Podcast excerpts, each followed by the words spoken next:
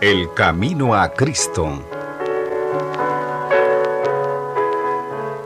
El hombre estaba dotado originalmente de facultades nobles y de un entendimiento bien equilibrado. Era perfecto y estaba en armonía con Dios. Sus pensamientos eran puros, sus designios santos, pero por la desobediencia sus facultades se pervirtieron y el egoísmo reemplazó el amor. Su naturaleza quedó tan debilitada por la transgresión que ya no pudo por su propia fuerza resistir el poder del mal. Fue hecho cautivo por Satanás y hubiera permanecido así para siempre si Dios no hubiese intervenido de una manera especial. El tentador quería desbaratar el propósito que Dios había tenido cuando creó al hombre.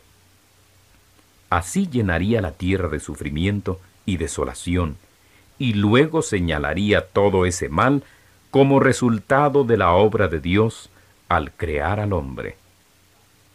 Porque el Hijo del Hombre vino para salvar lo que se había perdido. El camino a Cristo, vida abundante para jóvenes que aman la vida.